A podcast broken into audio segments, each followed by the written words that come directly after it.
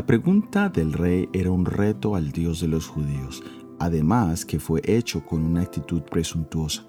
Esta declaración es muy semejante a la de Sennacherib en Isaías capítulo 37 versículo 10, aunque en el caso de Nabucodonosor, él declaró que no había ningún dios que pudiese librarlos de su poder. Aquí incluyó a sus propios dioses, de los cuales ya había visto su impotencia en el capítulo 2.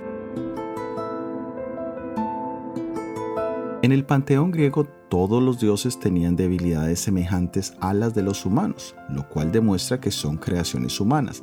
Pero el Dios del universo, el creador de los cielos y de la tierra, no tiene forma de ser comparado a nada que nosotros conozcamos. Leamos en el Salmo 86, versículo 8. Oh Señor, ninguno hay como tú entre los dioses, ni obras que igualen tus obras. Jehová tiene características únicas, su sabiduría, su poder, su bondad y sobre todo sus obras. En la creación misma encontramos testimonios de nuestro Creador que lo hacen como ningún otro Dios. Muchos argumentan que no se puede creer en Dios porque no lo entienden totalmente. Si Dios pudiese ser comprendido totalmente en nuestras mentes finitas, dejaría de ser el Dios del universo.